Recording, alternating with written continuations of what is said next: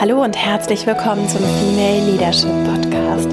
Mein Name ist Vera Marie Strauch und ich bin Host hier im Podcast, in dem es darum geht, dass du deinen authentischen Stil findest im Job und auch im Leben insgesamt deinen ganz eigenen Weg gehst, voller Mut und Selbstbewusstsein. Und in der heutigen Folge habe ich einen Interviewgast zu Besuch, Cordelia Röders-Arnold von dem Berliner Startup Einhorn. Und ich habe mit Cordelia über das Brechen von Tabus und im Speziellen über Menstruation am Arbeitsplatz gesprochen. Und, und wenn du jetzt denkst, dass du gerne wegschalten möchtest, Entweder weil dich das Thema nicht interessiert, weil du nicht selbst menstruierst oder weil du das Thema vielleicht sogar eklig oder unangenehm findest. Gerade dann möchte ich dich bitten, einfach dran zu bleiben und mal zuzuhören, weil es wirklich Informationen sind, die für uns alle interessant sind. Was das bedeutet, auch im Organisationskontext, was für ein Potenzial hinter der Enttabuisierung steckt und was das Ganze mit dem Thema neues Arbeiten zu tun hat. Denn Einhorn ist nicht nur dafür bekannt, faire und nachhaltig produzierte Kondome zu verkaufen, sondern vor allen Dingen auch dafür, große namenhafte Unternehmen zu beraten im Feld neues Arbeiten, modernes Führen. Und wir haben auch über Cordelias Arbeitsalltag gesprochen, darüber, was es bedeutet, in so einer modernen, wie sie es nennt, so Versuchslaboratmosphäre an der einen oder anderen Stelle in, in dem modernen Organisationskontext zu arbeiten.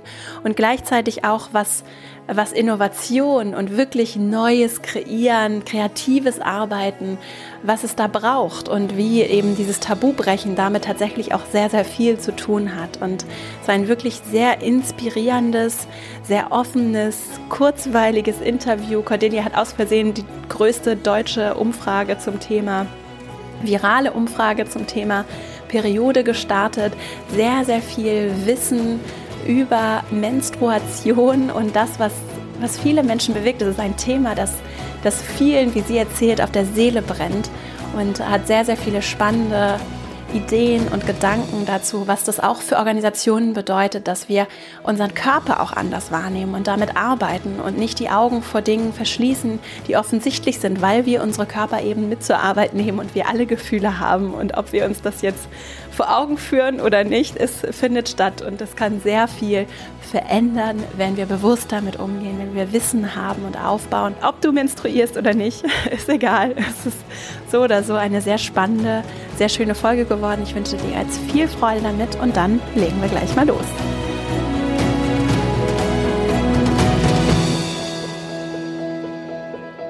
Heute zu Gast im Podcast ist Cordelia Röders-Arnold. Cordelia ist Head of New Business Development bei dem Berliner Startup Einhorn, das nachhaltige Kondome verkauft und mittlerweile auch namhafte Konzerne berät und äh, sich sehr viel auch mit den Themen Innovation, New Work, Nachhaltigkeit und viel mehr beschäftigt.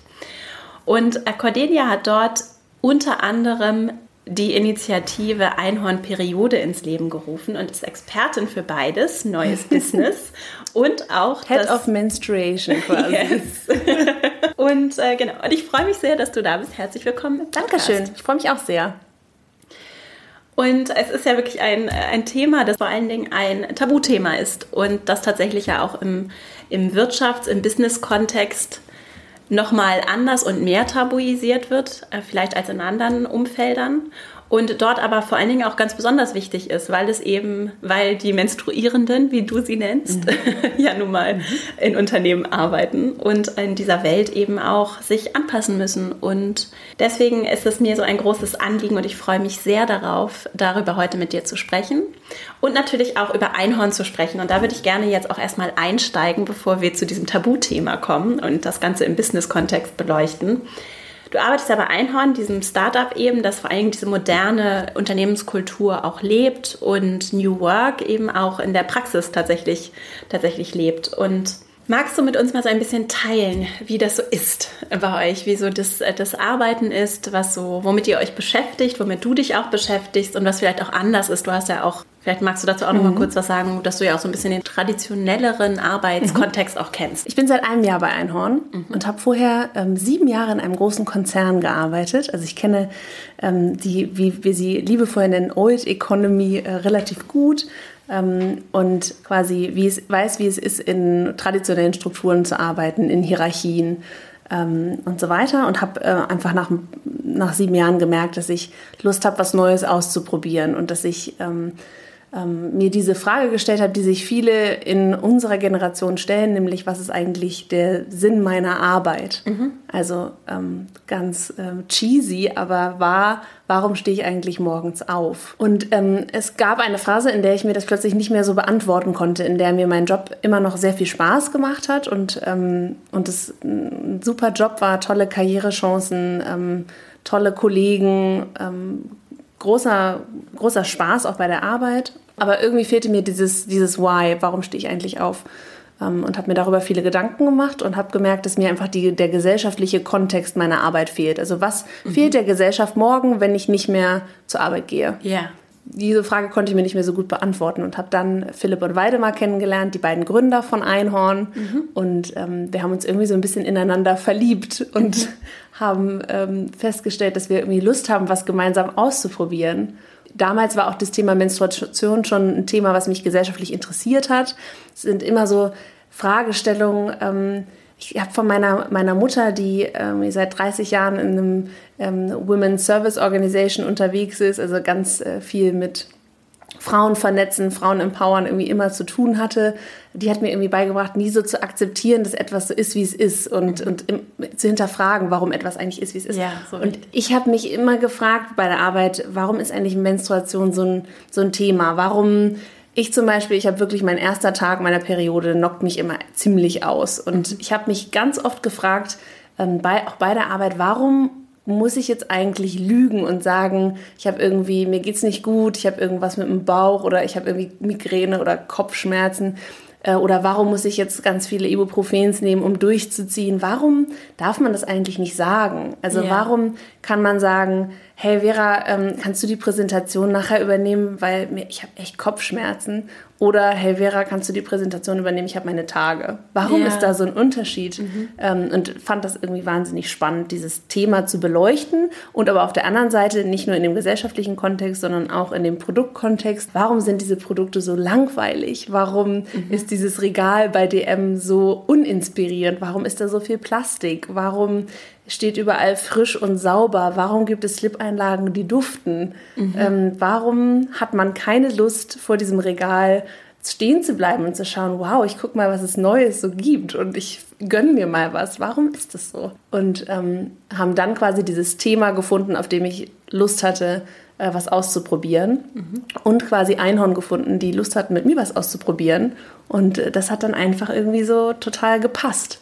Und dann habe ich meinen meinem ähm, Konzernjob Goodbye gewunken und ähm, bin zu Einhorn gegangen. Und da haben wir dann dieses Thema Periode auf, aufgebaut, weil wir gesagt haben, nach den Kondomen, die gibt es jetzt inzwischen seit drei Jahren.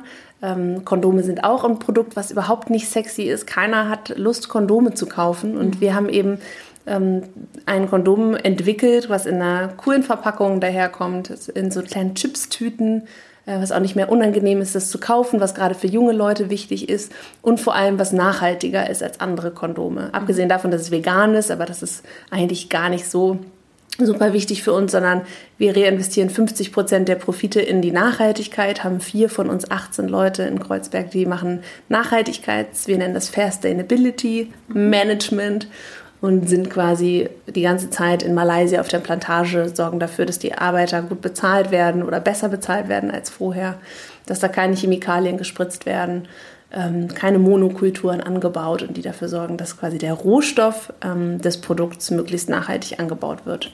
Und ihr seid 18 Leute in Berlin. 18, ja. ja. Wir sitzen am Görlitzer Bahnhof. Kommt vorbei. Wir haben guten Kaffee.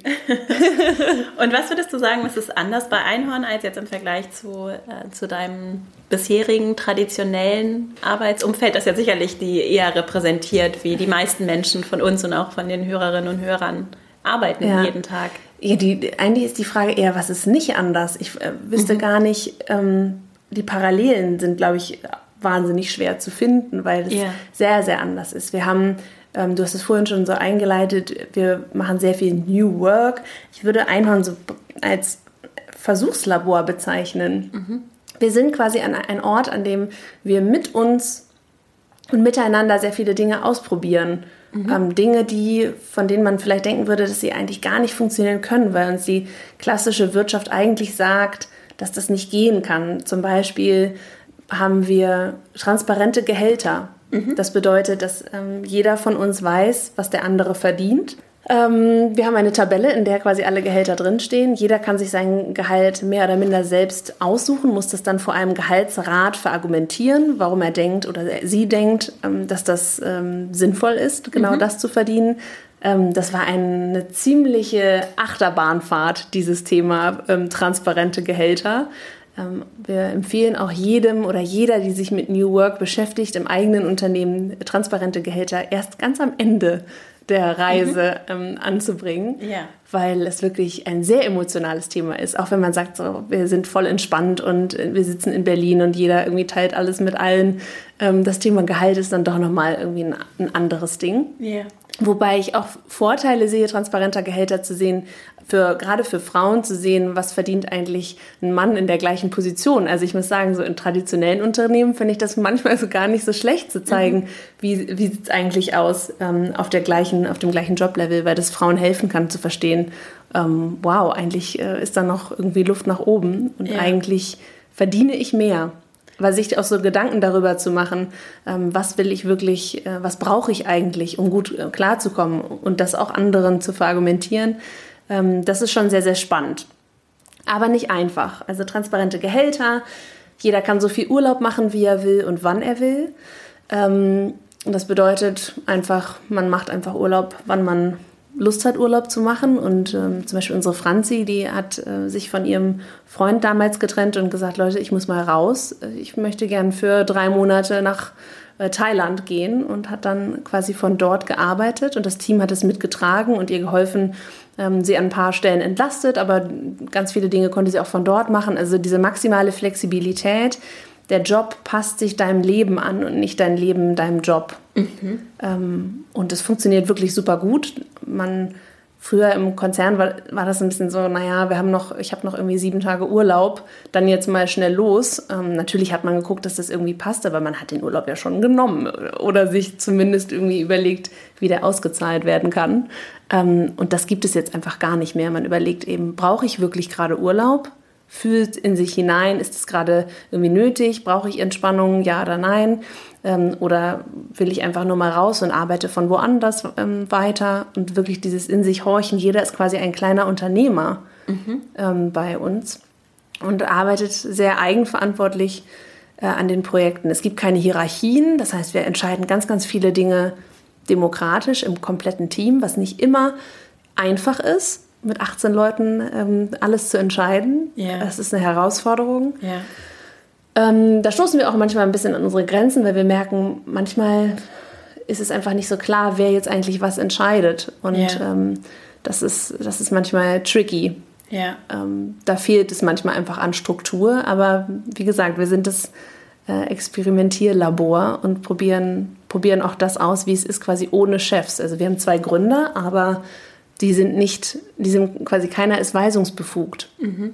Und jeder macht, was er will. Und das war quasi schon der Unterschied zu meinem vorherigen Job oder den, den Jahren davor, dass ich in eine Position kam, die gar nicht ausgeschrieben war, die gar nicht die gar nicht existierte vorher. Es war einfach, dass wir uns gut verstanden haben und dachten, wir lassen uns was gemeinsam ausprobieren, aber da war keine Stellenbeschreibung, da war kein Vorgänger, der mir etwas übergeben hat. Ja. Da war kein Gründer oder Geschäftsführer, der gesagt hat, hier, das ist unsere Strategie, darauf arbeiten wir hin, das ist jetzt hier der Fokus äh, und das sind deine Ziele. Ja, das ist interessant, ne? weil das so Hierarchien, ähm, transparente Gehälter, das sind ja alles, es ist nicht oberflächlich, das ist das falsche Wort, aber es ist auf jeden Fall etwas, was so eher so was Technisches ist. Mhm.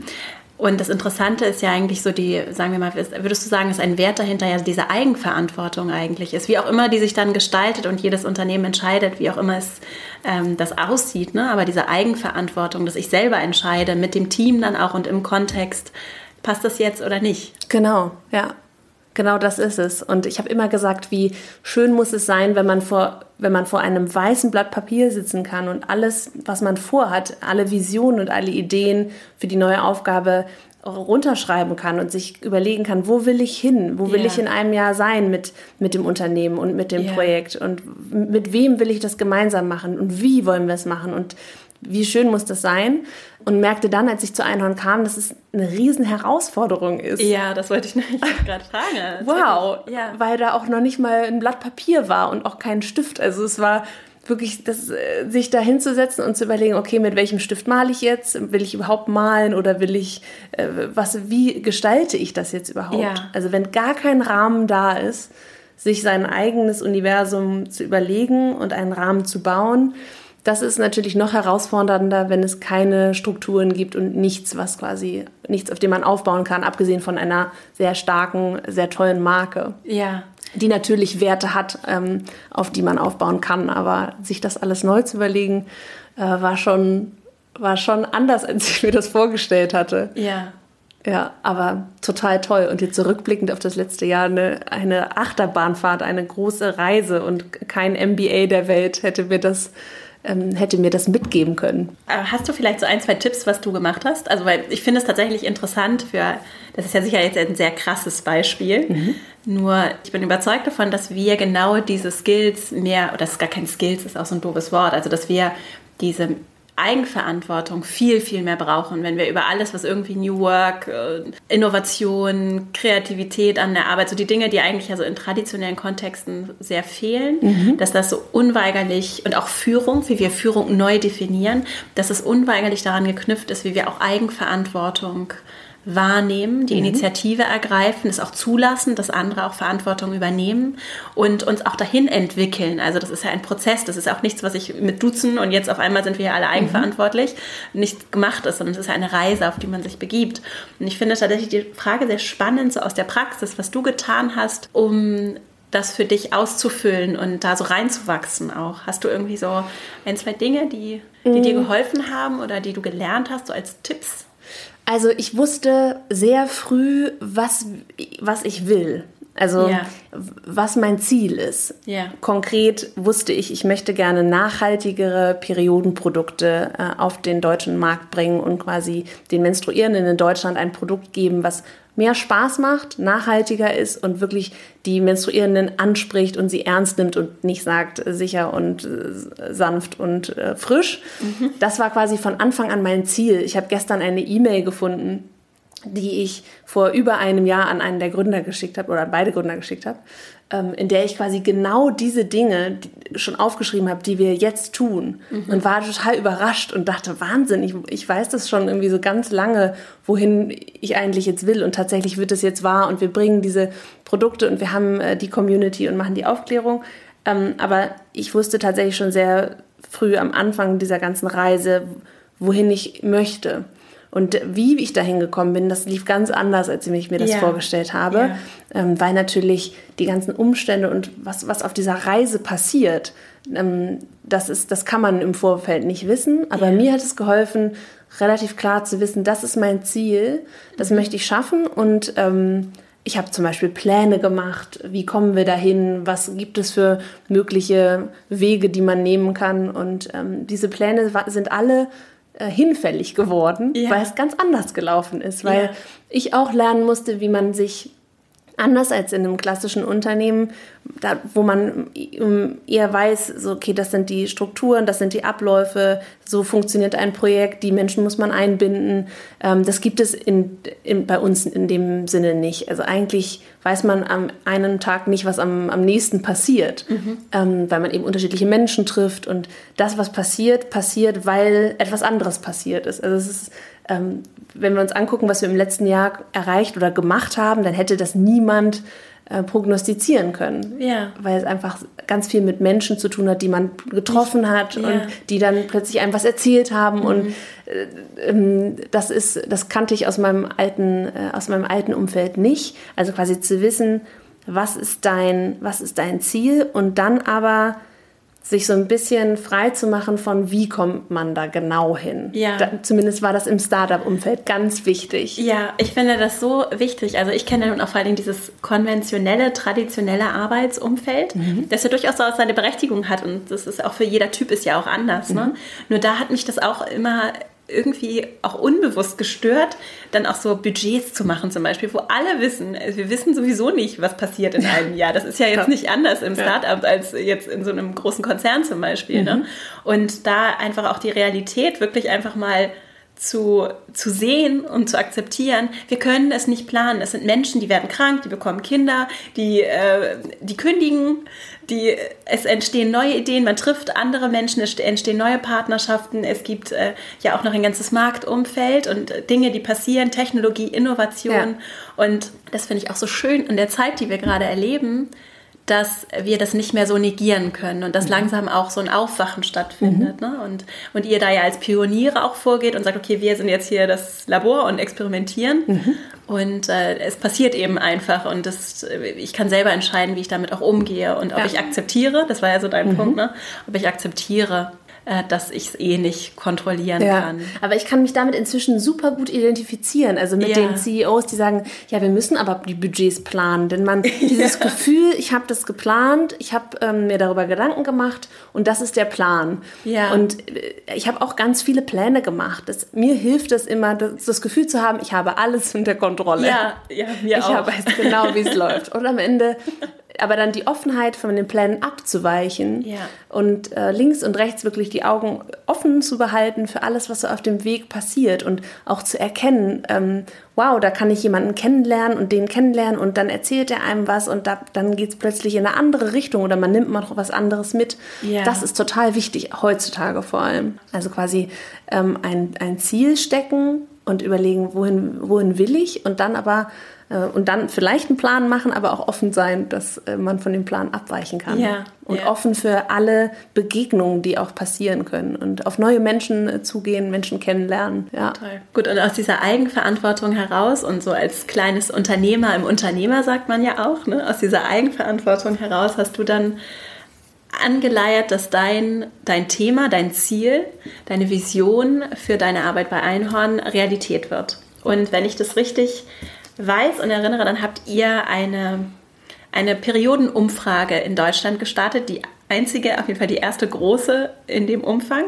Magst du dazu ein bisschen was erzählen? Was sind so die wesentlichen Ergebnisse und was hat sich daraus ergeben? Klar, das war ganz spannend, weil wir eigentlich dachten, ähm, also man denkt im ersten Moment so, was äh, können wir irgendwie über Periode, können wir neue Produkte bringen, wir haben gar keine Ahnung davon, wir sind gar nicht in dem Bereich. Aber das ist total die alte Denke, in der man denkt, ein Unternehmen kann nur dann die Produkte machen, weil es die Expertise dazu hat. Ja, äh, das ist nicht mehr so. Ja. Man muss eigentlich nur, ich erzähle euch, wie es geht. Also, ihr macht bei einer Umfrage, bei einem Online-Umfragetool, das geht umsonst.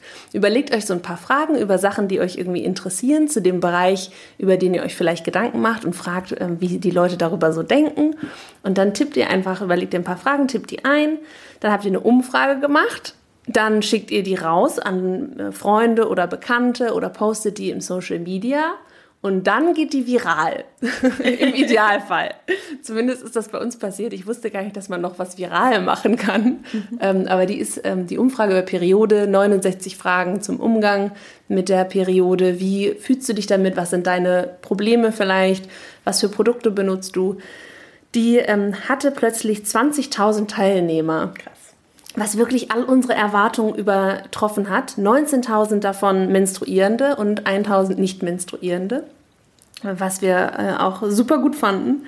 Und ähm, das haben wir gemacht, um rauszufinden, wie gehen die Menschen damit um, aber vor allem, welche Produkte werden eigentlich benutzt und was, wo ist quasi der Markt, um das zu verstehen. Mhm. Und ähm, danach war so spannend, dass wir plötzlich als Kondom-Startup, wobei man dazu sagen muss, dass keiner von uns 18 Leuten bei Einhorn ist wegen der Kondome, sondern ja. weil wir anders arbeiten. Also ja. wir sind dort wegen des Wies und Warums, aufgrund auch dieses Fokus auf das Thema Fair Sustainability und des New Work-Themas, aber nicht wegen der Kondome. Das ist eigentlich, äh, verkaufen wir die ähm, und das finanziert uns quasi unsere, unser Labor quasi, dass wir Dinge ausprobieren ja. können. Ähm, und haben dann eben gemerkt, wir sind plötzlich durch diese Umfrage, die wir selbst gemacht haben, die uns 0 Euro gekostet hat, plötzlich zu Experten geworden. Also wir hatten plötzlich Antworten auf so viele Fragen, so viele Geschichten über Periode, so viele ähm, Menstruierende, die uns auch geschrieben haben, ich habe noch nie so offen über meine Periode gesprochen. Ja. Die, die auch wirklich all ihren Frust und all ihre Probleme mit dem Thema bei uns gelassen haben. Und da haben wir gemerkt, es gibt eigentlich gar kein so großes Produktproblem, sondern das größte Problem ist ein gesellschaftliches ja. Thema. Und ähm, ich habe diese 20.000 Antworten. Ich habe leider den Fehler, solltet ihr, wenn ihr das macht, nicht machen. Nicht so viel Freitext. Also Freitext ist gut, aber nicht zu, ähm, nicht zu viel, denn wenn ihr 20.000 mal 40 äh, Freitext-Antworten bekommt, dann seid ihr ungefähr vier Wochen damit beschäftigt, ja. eine Umfrage auszuwerten. Ähm, und ich habe wirklich zwei, drei Wochen an der Umfrage gesessen und alles gelesen, jede einzelne Antwort, jede einzelne Geschichte und es war eine ganze Menge. Dabei sind auch ein paar Tränen gekullert, weil ich gemerkt habe, dass das wirklich ein emotionales Thema ist und dass da wirklich so viel Leid und aber auch Scham noch ja. da ist. Mhm. Und ich dachte, das kann nicht sein. Wir sind in Deutschland. Ich kenne Geschichten, dass ähm, in Indien oder auch in Nepal viele äh, Mädchen nicht zur Schule gehen während ihrer Periode, weil dort vor allem die sanitären Möglichkeiten nicht da sind, die dann die Schule verpassen ähm, und dann irgendwie ihren Abschluss nicht machen können oder dass es irgendwie auch noch ähm, Regionen gibt auf der Welt, in denen man dann in so eine Menstruationshütte muss, quasi in eine. Hütte gehen muss. Und das, das ist, wir sind ja in Deutschland, es ist 2018, das kann ja eigentlich nicht sein, aber es gibt, es gibt das Periodentabu, es ist ähm, da. Wir haben nicht gelernt, offen über Periode zu sprechen. Ja. Und ähm, das hat uns schockiert und dann aber unglaublich aufgeladen mit Energie, äh, das zu lösen oder zumindest daran zu arbeiten, das zu lösen mit Aufklärung, mit ähm, Erklären, was passiert eigentlich mit dem Körper und vor allem offen, offen darüber sprechen mhm. ähm, und, und zeigen, wie man irgendwie offener darüber sprechen kann, um quasi die Menstruierenden zu empowern, damit sie ihre Menstruation als etwas Positives wahrnehmen ähm, als Kraft und nicht als ähm, Schwäche. Eines der wesentlichen Ergebnisse war eben, dass es ein gesellschaftliches Tabu ist, mhm. dass es Scham gibt und dass ihr daran arbeiten wollt, dann für euch das Ergebnis aus dem Ergebnis, das aufzubrechen, daran zu arbeiten. Wie macht man das denn am besten? Also habt ihr euch auch damit beschäftigt, woher das Tabu kommt, wie man oder was, was für dich persönlich nicht auch ein, ein Schritt, das Tabu so zu brechen? Oder war das gar nicht, äh, gar kein Problem? Mm, für mich war das eigentlich kein Problem, weil ich das vor der Umfrage bei mir selbst schon gespürt habe, dass es offensichtlich ein Tabu ist. Ja. Und ich erinnere mich, als ich das letzte Mal bei meinem alten Arbeitgeber ähm, meine Periode bekam, da hatte ich schon gekündigt, da habe ich mir vorgenommen, beziehungsweise ich hatte echt Unterleibskrämpfe und dachte so, okay, ich könnte jetzt sagen, also ich kann wirklich, ich muss jetzt nach Hause gehen, weil es wirklich nichts mit mir mehr geht gerade ähm, ich könnte jetzt sagen, ich habe irgendwie Kopfschmerzen oder ich könnte einmal ausprobieren, wie es ist, zu sagen, ich muss jetzt nach Hause, ich habe meine, hab meine Tage und ich habe echt starke Schmerzen. Ich, muss, ich bin ja. nachher noch erreichbar und so, aber ich gehe jetzt nach Hause oder vielleicht auch nicht erreichbar, aber ich komme morgen wieder, alles ist gut. Ähm, und habe dann meinem Chef eine WhatsApp geschrieben und äh, geschrieben, ich gehe nach Hause, ich habe echt krasse Krämpfe, ich habe meine Tage. Und das war quasi so eine, wie so eine Mutprobe für mich ja, selbst. glaube ich. Ähm, ich glaube, ich hätte es auch gemacht, wenn ich dann nicht weggegangen äh, wäre.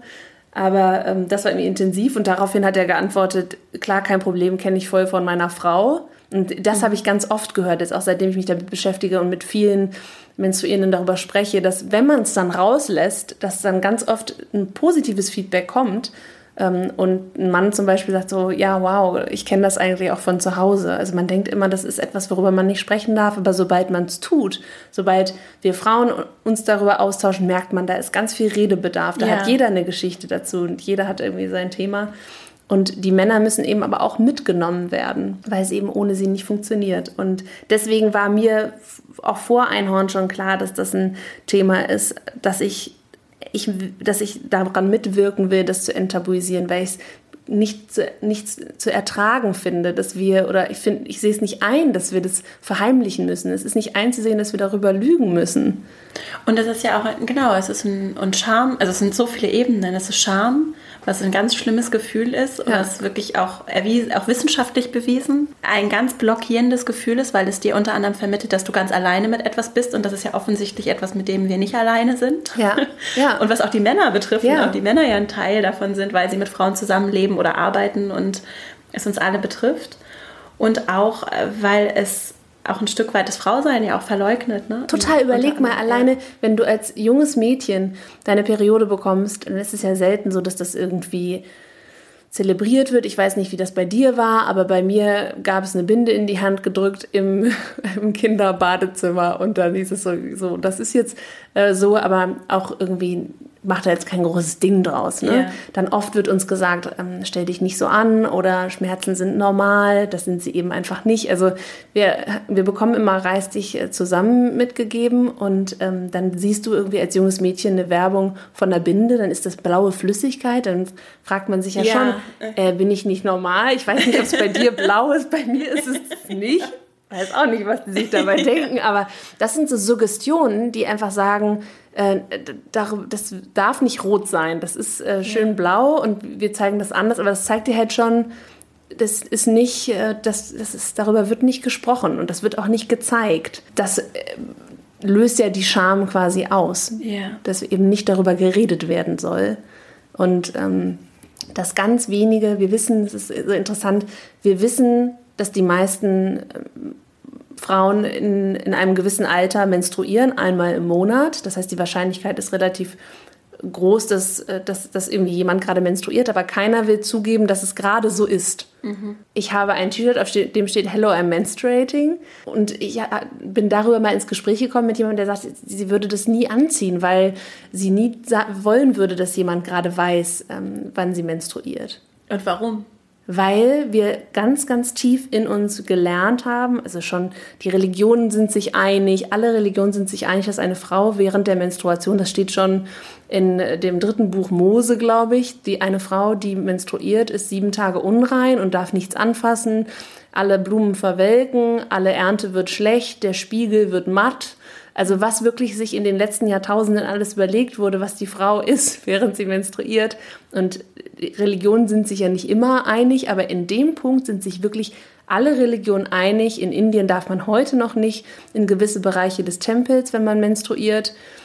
Im Islam ist das, äh, meine ich, ähnlich. Ähm, und das haben wir einfach quasi, das ist in uns eingespeichert, dass, das, dass man während der Periode ähm, weniger wert ist. Und das, ist, das müssen wir irgendwie ähm, aufarbeiten. Und da, das darf nicht noch ähm, tausende von Jahren dauern. Ja, zumal, und das hast du ja gerade auch schon angedeutet, da auch sehr viel Potenzial verloren geht, weil zum Beispiel der Zyklus der Frau ja auch, es ist ja eben ein Zyklus mhm. und es gibt verschiedene Phasen und es gibt auch, es gibt Phasen, in denen es vielleicht die körperliche und äh, mentale Leistungsbereitschaft ja. anders ausgerichtet und dann wiederum andere Phasen, in denen sind vielleicht auch andere Dinge fallen mir leicht, andere Dinge kann ich gut. Ja. Und das auch im Organisationskontext zu nutzen durch Bewusstsein, natürlich ist nicht immer alles äh, 100% flexibel, aber das einfach bewusster auch zu nutzen. Siehst du da Potenzial? Auf jeden Fall. Es ist ganz wichtig, dass wir anfangen zu verstehen, dass wir keine Roboter sind und dass wir nicht immer gleich leistungsfähig sind. Und ich finde es sehr wichtig, ähm, klar zu machen, dass natürlich, also wenn man quasi die Menstruation oder den Zyklus als ein, als ein Jahr beschreibt, dann ist quasi die Menstruation der Winter. Das ist die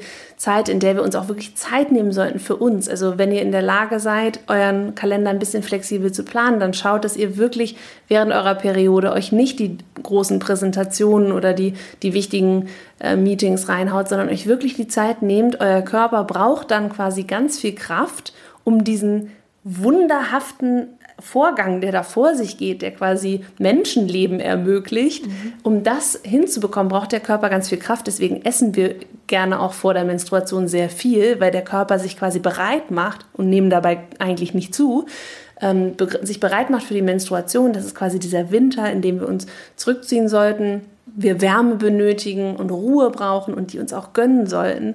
Und danach, nach dem Winter, nach der Menstruation, kommt halt wirklich dieser Frühling. Und es ist erwiesen, dass ähm, Menstruierende nach der Menstruation dreimal so produktiv sind. Also es ist wirklich eine Phase, in der wir fit sind, in der wir leistungsfähig sind, super gut drauf, oft. Dann kommt der Sommer, dann ist, kommt, quasi die Richtung Richtung Eisprung. Da fühlen wir uns auch meistens sehr gut und äh, sehen gut aus. Das hat auch übrigens einen Grund, warum wir strahlen und dann auf den Eisprung zugehen. Äh, und dann kommt quasi der Herbst und dann geht es wieder so ein bisschen äh, in diese zweite Phase, in der wir viel hinterfragen, in der wir tendenziell gefühliger sind, was aber auch nichts Schlechtes ist wieder. Ne? Also auch so PMS oder schlechte Laune sagt man oft, das ist eigentlich gar nicht schlechte Laune, sondern das ist eine eigentlich eine ähm, wertvolle Zeit, in der man einfach vieles hinterfragt oder, oder kritischer ist mit, mit Dingen.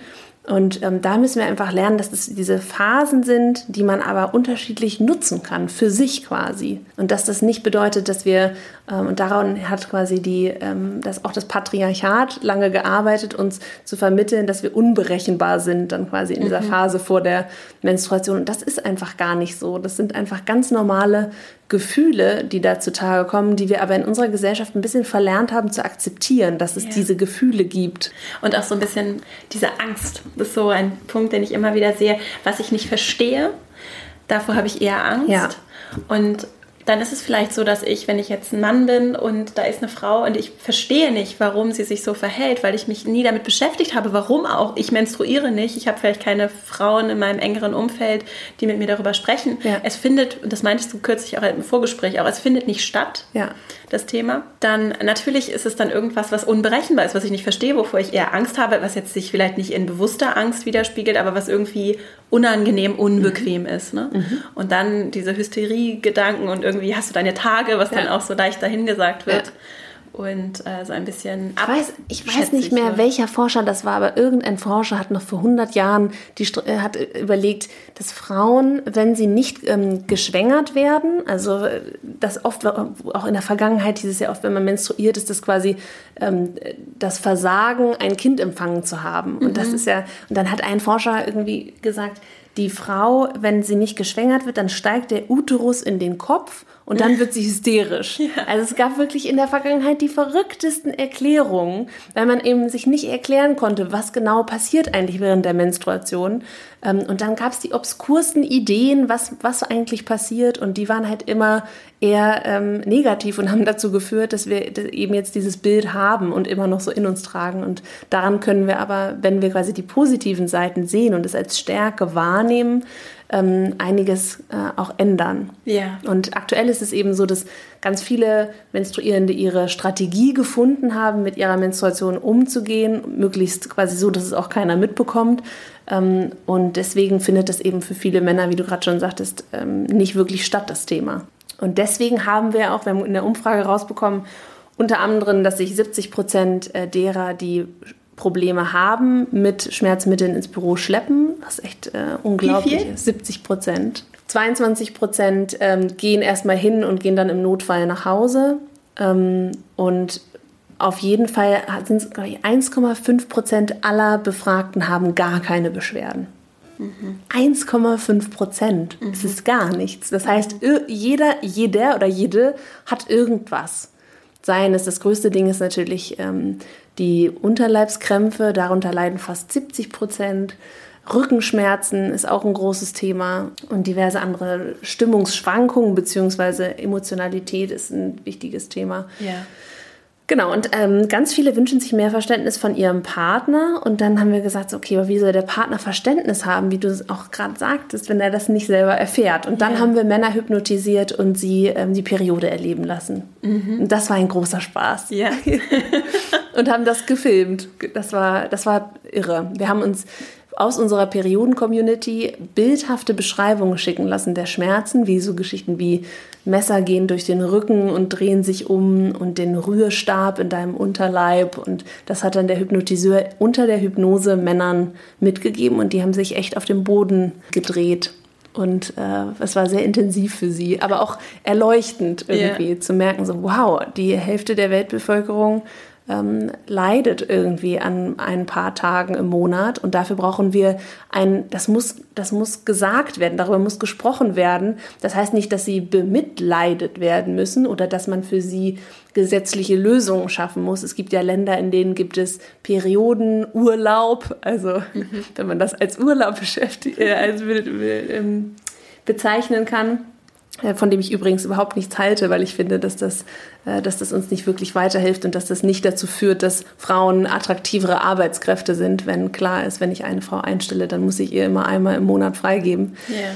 Ähm, aber wir brauchen eine Sensibilität dafür, dass das existiert und wir müssen mehr darüber sprechen und wir müssen, egal für Männer oder auch für Frauen, flexiblere Arbeitsmöglichkeiten schaffen, damit man, wenn es einem gut, nicht gut geht, äh, nach Hause gehen kann und sagen kann, so, ich bin jetzt im Winter, aber äh, watch me im Frühjahr, da ja. gehe ich richtig ab. Ja. Und dieses Verständnis braucht es, ja, dass wir ich, eben keine Roboter sind und, und dass es eben auch das Positive im Zyklus gibt ich kann ja den Winter auch trotzdem nutzen, um zu arbeiten. Die Arbeit wäre vielleicht anders gestaltet, würde sich anders organisieren, soweit es möglich ist. Ne? Und Total. Du verlierst an Produktivität nichts, wenn du dir diese Zeit gönnst und, und, und wirklich mal ein bisschen ruhiger machst, weil du eben dann die Kraft später ja.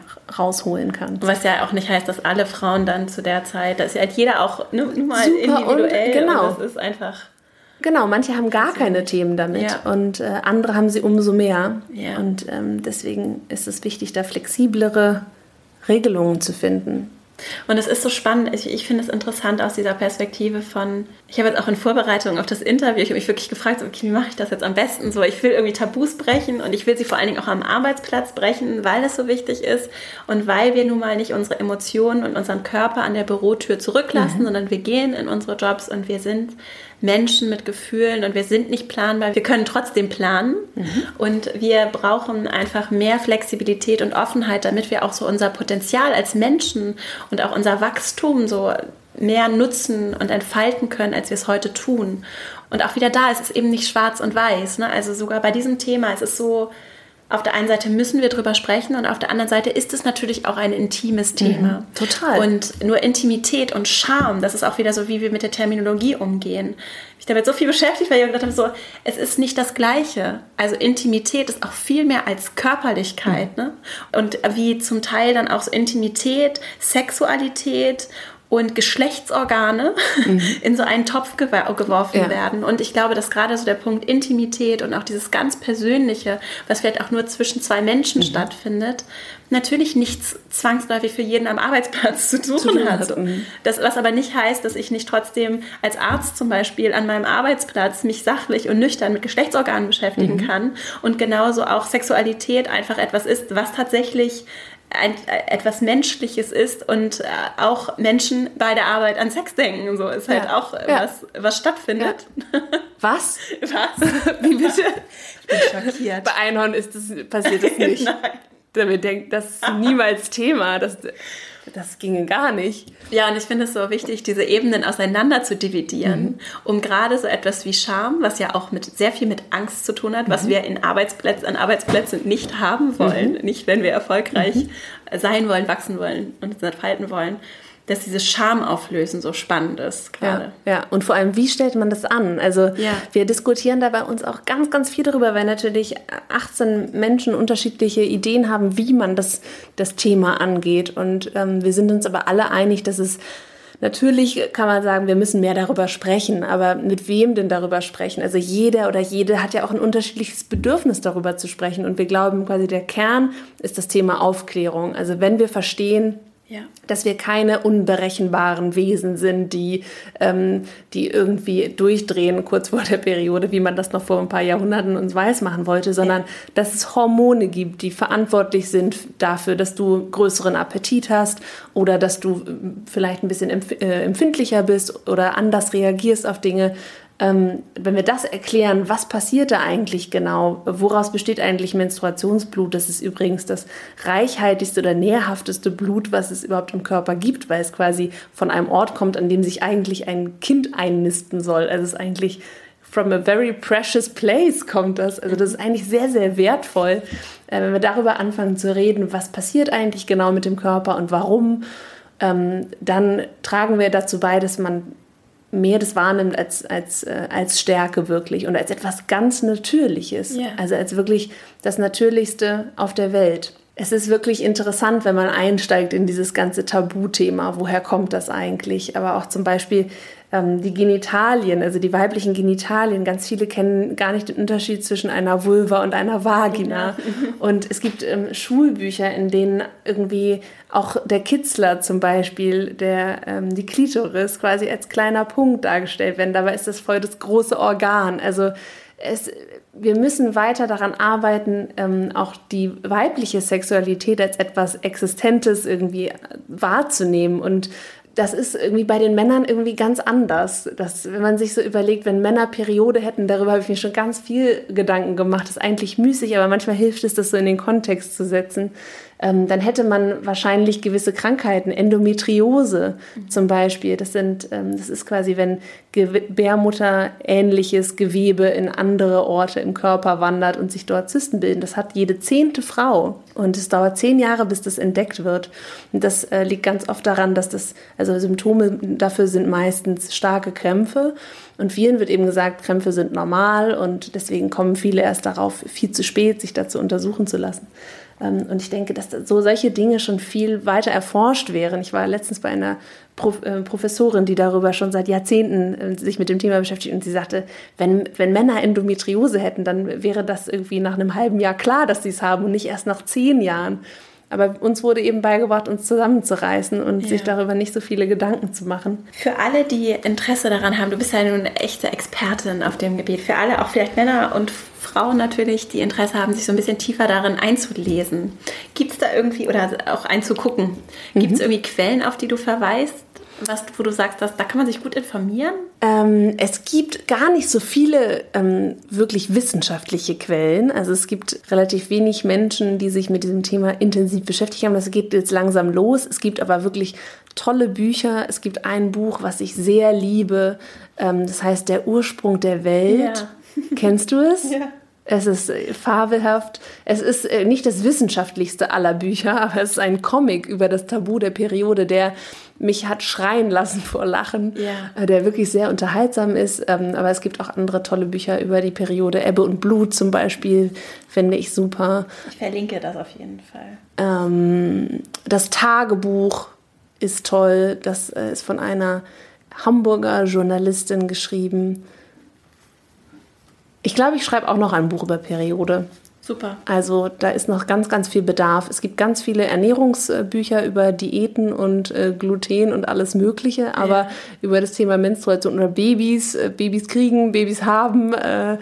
ähm, Emotionalität, Liebe, aber Menstruation ist noch nicht so äh, angesagt. Dabei ist die Hälfte der Weltbevölkerung betroffen. Ja. Also da ist noch ein bisschen Platz in, im Bookshelf. Und ich glaube, da gehen wir auch nochmal ran und werden auch dann die Umfrage, die ganzen Ergebnisse, die wie menstruiert Deutschland, äh, diese große Umfrage ähm, aufbereiten und dann der Welt zur Verfügung stellen. Das Thema PMS ist ja ein Thema, das viele Frauen bewegt, die jetzt vielleicht auch zuhören. Hast du so ein paar Tipps, was, was Frauen und vielleicht auch Männer im Umgang mit Frauen tun können, wenn ich Beschwerden habe? Was kann ich tun? Also ich Erstmal, glaube, was ist PMS?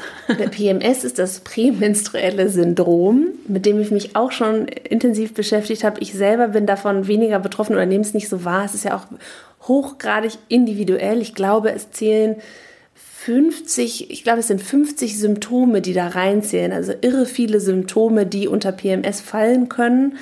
Ähm, es ist ein Symptom, also es ist, es ist eine Geschichte, die nicht so richtig erforscht ist. Es ist bis heute nicht klar, woran das eigentlich liegt, PMS. Also es, gibt, es ist nicht klar, ob das Hormone sind ähm, oder, oder was eigentlich PMS auslöst. Ähm, es gibt sogar Wissenschaftler, die das in Frage stellen, dass das überhaupt existiert. Die, die sagen, es ist quasi eine, eine Emotionalität, die eben daran liegt, dass quasi der Zyklus in seiner Hälfte oder in dem, in dem Viertel vor der Periode ist und dass eben dann einfach die, die Stimmung eine andere ist und dass man einfach für Gefühle äh, sensibler wird.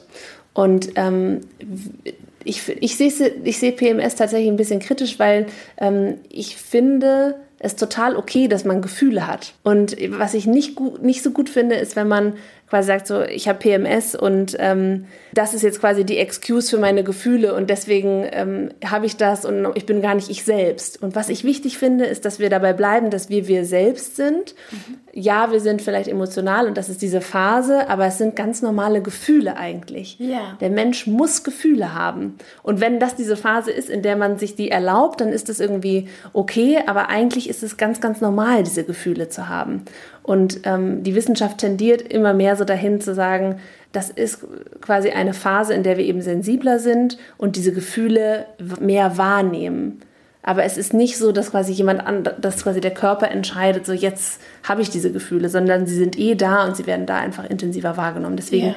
lange Rede, kurzer Sinn, ähm, diese Gefühle zu akzeptieren und zu sagen, das macht mich als Mensch aus. Das ist nicht, weil ich weil ich jetzt irgendwie, weil irgendwas ist, äh, bin ich so und ich bin gar nicht ich selbst, sondern das gehört auch zu mir und das kommt jetzt halt raus. Das, das zu erlauben und dem Partner die meisten machen das eigentlich schon ganz gut. Also laut unserer Umfrage ähm, sind da viele Partner einfach schon gut drin zu sagen, ich halte mich einfach zurück. Ich komme, wenn, äh, wenn sie wenn sie was benötigt oder wenn sie irgendwie Support braucht, bin ich da. Aber ansonsten halte ich mich im Hintergrund. Ich bringe irgendwie Schokolade oder ähm, ich äh, mache einen schönen Film an oder ich hole die Taschentücher äh, oder ich hau ab und lasse sie in Ruhe. Die meisten kriegen das schon ganz gut hin, einfach sich zurückzuhalten. Und PMS findet dann in dem, im Herbst statt. PMS ist im Herbst, genau. Wie viele Tage sind das so? Meistens so, ach, kann man gar nicht sagen. Also weil es ist wirklich super individuell. Ja. Zwischen zwei bis vier Tagen maximal. Ja. Und grundsätzlich zu sprechen, ja gar nicht so sehr darum, dann am Job, im Arbeitsplatz zwangsläufig mhm. jetzt, also auch da geht es darum, darüber zu sprechen, aber es gibt ja zu Hause auch intime, private Beziehungen, mhm. um mal so einen Anfang zu mhm. machen, auch für Männer mhm. vielleicht, um mal zu, zu beobachten, was passiert denn bei der Frau im Körper, was passiert, aber auch so im Umgang zwischen uns und wie macht das vielleicht auch einen Unterschied. Also ja. ganz interessant, irgendwann habe ich ein Gespräch geführt und dann stellte ich so fest, dass Frauen fühlen sich nicht jeden Morgen gleich. Ja. Und es gibt viele Männer, die fühlen sich jeden Morgen gleich. Ja, und weißt du, woran das liegt? Na? Das liegt daran, dass Männer ihren Zyklus am Tag haben. Aha. Also der Mann durchläuft quasi jeden Tag einen Zyklus ähm, und seine Leistungsfähigkeit und auch seine Laune verändert sich ähm, über den Tag und am Morgen geht wieder der Zyklus von vorne los. Deswegen gibt es auch ähm, Momente am Tag, an denen man Männer besser zu Sachen überreden kann oder ähm, die rezeptiver sind zu Dingen. Ja. Das ist voll interessant. Ich weiß leider gerade nicht mehr, wann das genau war. Ich könnte es jetzt sagen, aber dann wäre es vielleicht nicht richtig. Ähm, das kann man aber googeln. Ja, gut. also wäre das mal vielleicht ähm, der Chef oder der Partner oder ähm, irgendwer anders, ähm, der Freund, wenn man den mal irgendwas äh, zu irgendwas bringen will, dann kann man sich vorher überlegen, wann das am Tag am sinnvollsten ist. Und das ist quasi auch ein Zyklus, aber er ja. ist halt ein Tageszyklus und jeder Mann steht gleich auf. Genau, das sagtest du gerade. Männer haben ja auch Hormone, das möchte ich an dieser ja, Stelle auch Männer haben sagen. Hormone. Es ist irre. Nein, aber nochmal zu PMS, was mir da so wichtig ist, ist nicht dieses Ding zu sagen, ich habe PMS, das klingt wie eine Krankheit. Ja. Ich habe es und es hat mich befallen und ja. ich kann nichts dafür, sorry. Ja. Und das ist es halt nicht, sondern ich bin gerade in dieser Phase, in der ich ähm, rezeptiver bin für Emotionen und vielleicht im nächsten Zyklus gar nicht. Deswegen auch so darauf zu gucken, auch so eine Zyklus-App zum Beispiel zu benutzen, gibt es diverse ähm, unterschiedliche und sich jeden Abend so bewusst zu machen oder auch in so ein Buch zu schreiben, so wie ging es mir heute, wie habe ich mich gefühlt, körperlich, aber auch mental um, ein, um festzustellen, gibt es da etwas, was sich vielleicht wiederholt? Kann ich, ähm, kann ich irgendwie Schlüsse ziehen, wann in meinem Zyklus ich mich wie fühle? Das kann, jeder Zyklus ist auch unterschiedlich, auch so die Menge äh, an Blut, die man zum Beispiel verliert oder auch die Krämpfe, wie stark die sind, das kann sehr, sehr variieren. Und auch die Stimmung kann sehr variieren. Aber ich finde, bei manchen ist es so, wenn die erstmal verstanden haben oder sich quasi gesagt haben, ich habe PMS, äh, dann ist es so, ich habe das immer und deswegen ja. geht es mir jetzt so, ja. so schlecht. Und dann hat ich hatte das vor kurzem tatsächlich, dass ich ähm, ich wirklich müde war und echt kaputt und irgendwie gar nicht wusste, so was ist denn mit mir los? Warum bin ich jetzt so antriebslos? Und gucke in meine Zyklus-App und sehe, in zwei Tagen bekomme ich meine Tage und denke in dem Moment so, ach so, ist ja kein Wunder. Und das ist ähm, das, was irgendwie da, dann weiß man halt so, okay, jetzt habe ich auch die Erlaubnis dazu, Ja. das zu sein. Und das ist irgendwie komisch, denn eigentlich hat man immer die Erlaubnis, nicht mal richtig zu funktionieren und müde zu sein. Und deswegen finde ich das wichtig, das nicht zu doll so daran festzumachen und Ja. ähm, nicht irgendwie etwas zu haben wie eine Krankheit. Denn eigentlich ist es ganz, ganz normale Gefühle, die nicht nur Menstruierende haben, sondern auch nicht Menstruierende. Wir alle haben Gefühle. Ja, Das ist ganz normal. und, und wir alle sind so individuell und uns selbst zu verstehen und besser kennenzulernen, ist ja Teil der Reise, auch hier auf der Welt so. Deswegen sind wir auch da, ne? Ja. Und mit uns selber eben uns zu fragen, was will ich, wer bin ich, was brauche ich und bei mir selber zu beginnen. Da beginnt auch Führung, da beginnt der Umgang mit anderen Menschen, So äh, in ist es. privaten, in geschäftlichen Beziehungen. Und wenn ich selber nicht, äh, nicht glücklich und ausgeglichen bin und mir nicht erlaube zu fühlen, Mhm. Dann kann ich das vielleicht eine Zeit lang wegdrücken, aber irgendwann wird es schwierig. So ist es. Welche App benutzt du? Ich benutze Clue. Clue, das verlinke Ja. ich auch mal. Hast du noch andere Apps, die du so empfehlen kannst? Ach, oder? es gibt noch Ovi ähm, und es gibt noch ganz viele andere, die mir jetzt gar nicht einfallen. Okay, aber das ist schon mal gut. Dann verlinke ich die beiden mal. Ja. Apps. Ich frage mich manchmal, was, wo meine Daten genau hinkommen. Mhm. Äh, aber gut, diese Frage versuche ich dann immer zu verdrängen, weil ich das mich an so vielen anderen Orten dann auch fragen müsste. Gibt es noch irgendwas anderes zum Thema Periode, was du gerne loswerden würdest, bevor ich zu meinen Abschlussfragen komme? Ja, ich wünsche mir, dass wir mehr darüber sprechen. Wir, ähm, wir reden mit unseren Freundinnen, Freunden, Partnern über alle möglichen Dinge, Kollegen, Kolleginnen. Ich würde mir wünschen, dass wir mehr darüber sprechen, wie wir uns mit unserer Periode fühlen oder was, ein, was uns gerade damit beschäftigt, was wir für Erfahrungen gemacht haben. Ich wünsche mir, dass wir unsere Töchter und auch unsere Söhne ähm, anders an das Thema heranführen, als wir selbst herangeführt wurden vielleicht, dass wir ihnen beibringen, über das Thema zu sprechen und ihnen beibringen, dass äh, das Normalste von der Welt ist. Ja. Das wünsche ich mir. Sehr schön. Bevor wir zu den Abschlussfragen kommen, wie findet man dich, Einhorn? Wo können Menschen dich erreichen? Ja, wo können Menschen mich nicht erreichen? ähm, also, uns kann man am besten bei Instagram erreichen.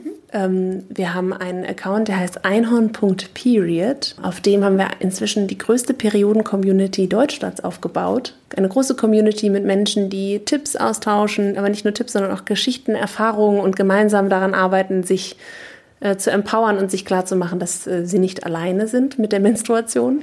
Äh, gar nicht. Ich habe auch einen privaten Instagram-Account, auf dem kann man mich privat erreichen. Ähm, und ansonsten bin ich noch bei LinkedIn und bei Xing und bei Facebook. das benutze ich aber nicht mehr so viel. Super, das verlinke ich.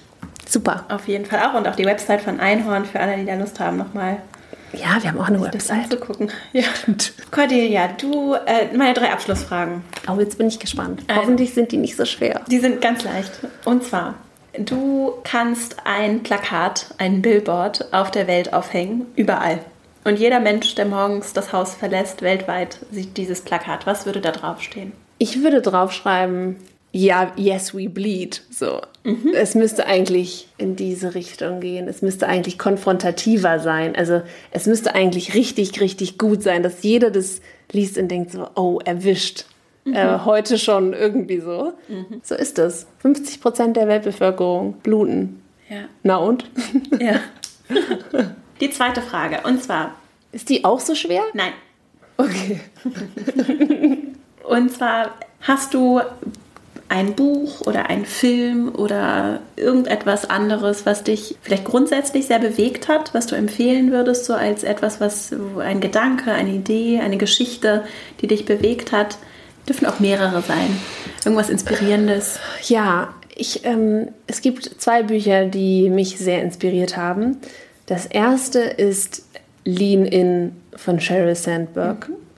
Das habe ich gelesen äh, in einer Hängematte unter einem, ähm, an, einem äh, an einer Palme baumelnd ähm, auf Sansibar. Es war gar nicht so der Business-Kontext, in dem man das eigentlich lesen sollte, aber ich war sehr empfänglich für diese Nachrichten, ihre Nachrichten. Du hast es bestimmt auch gelesen. In Frankreich. Auch in einem. Strand. Schön. Siehst du, da liest es sich offensichtlich sickert es da am tiefsten ein. Ähm, und ihre Gedanken zum Thema Sit at the Table, setz dich an den Tisch, nimm dir, nimm dir Raum. Ähm, ja. Frauen müssen sich den Raum nehmen. Ja. Ähm, das hat mich sehr beeindruckt und ähm, darin bestärkt, das zu tun und mir auch diese Räume eben auch zu nehmen und auch die Entscheidung in meinem Leben zu treffen, das zu tun, was ich wirklich möchte und ja. eben auch diesen Schritt zu gehen zu Einhorn, weil ich wusste, ich möchte irgendwo wirken, wo es gesellschaftlich noch mehr Sinn macht und ich möchte dieses Thema Menstruation erforschen und ich möchte etwas tun, das es den Menstruierenden irgendwie leichter macht. Ich möchte was verändern. Ähm, ich glaube, dieses Buch hat mir dafür sehr viel Rückenwind gegeben, auch wenn ich es ein Jahr äh, vor meinem Wechsel gelesen habe. Ich glaube, das hat so einen Samen in meinem Kopf gepflanzt. Und tatsächlich dieses, dieser Comic, ähm, Der Ursprung der Welt, hat, äh, hat mir auch in diesem fachlichen Thema Rückenwind gegeben, ähm, auch um diese Ungerechtigkeit wahrzunehmen und wahrzunehmen, warum diese Menstruation, diese, diese eine Menstruation äh, so ein Tabuthema ist, das zu verstehen und daraus Kraft zu entwickeln und ähm, das eben ändern zu wollen. Ich glaube, diese beiden Bücher haben, äh, haben bei mir viel gemacht. Verlinke ich beide, vielen Dank. Und als drittes, welchen Rat würdest du dir selbst geben, vielleicht sagen wir mal so vor fünf Jahren oder so, also auf jeden Fall bevor du jetzt diesen Schritt gemacht hast und ja in den letzten Jahren oder vor allem im letzten Jahr sehr viel gelernt hast, Neues ausprobiert hast, Tabus gebrochen hast? Ich glaube, ich hätte mir geraten, entspann dich. Ja. Es ist kein, ja. Es ist, es wird alles, es wird alles, ähm, es wird nicht nur alles gut, sondern vertrau auf das, vertraue auf dich und ähm, versuch nichts herbei zu erzwingen, sondern lass dich auf die Reise des Lebens ein. Ja. Und wenn ich überlege, wie viele Pläne ich in diesen letzten fünf Jahren geschmiedet habe oder auch noch davor und dachte, ich wüsste ganz genau, was mich in meinem Leben erwartet und was das Modell ist, was ich mir für mein Leben vorstelle. Und ähm, wie frustrierend es auch manchmal war, zu merken, so, das ist es irgendwie gar nicht. Und wenn ich mir überlege, wo ich jetzt bin und was ich vor fünf Jahren dachte, wo ich jetzt bin, dann ist es ganz anders. Aber es ist trotzdem so, so toll ähm, für mich gelaufen und sich frei zu machen von, von Plänen oder, oder da einfach entspannter zu sein, sich selbst zu vertrauen und sich dieser Reise des Lebens hinzugeben. Ja. Und keine Angst zu haben. Ich würde also ich habe es gemacht, deswegen kann ich mir den Rat so nicht geben, weil ich ihn quasi selbst schon befolgt habe. Aber ich würde dieses Tu es, also dieses Springen und trau dich, etwas auszuprobieren, das würde ich anderen gerne raten. Ja. Weil es sich für mich so sehr gelohnt hat, äh, menschlich und fachlich und ja. äh, einfach die beste Entscheidung ähm, meines Lebens war wahrscheinlich. Ja, ich habe sie auch stehen. Uh, action is the key to everything you dream of. Ja, man muss es einfach machen. Ja. Man muss es einfach machen. Und es gibt ja eigentlich kaum was im Leben, was du nicht, wo du nicht irgendwann sagen kannst, so, okay, habe ich jetzt gemacht, war Mist, komm, ähm, wir machen es wieder rückgängig. Das ist ja fast immer möglich. Man muss es halt einfach machen. Ja. Und sich auch nicht sagen lassen, weil du jung bist, weil du eine Frau bist, weil du irgendwas bist, dass du irgendwas nicht kannst, ja. nicht darfst, nicht tun solltest. Ja.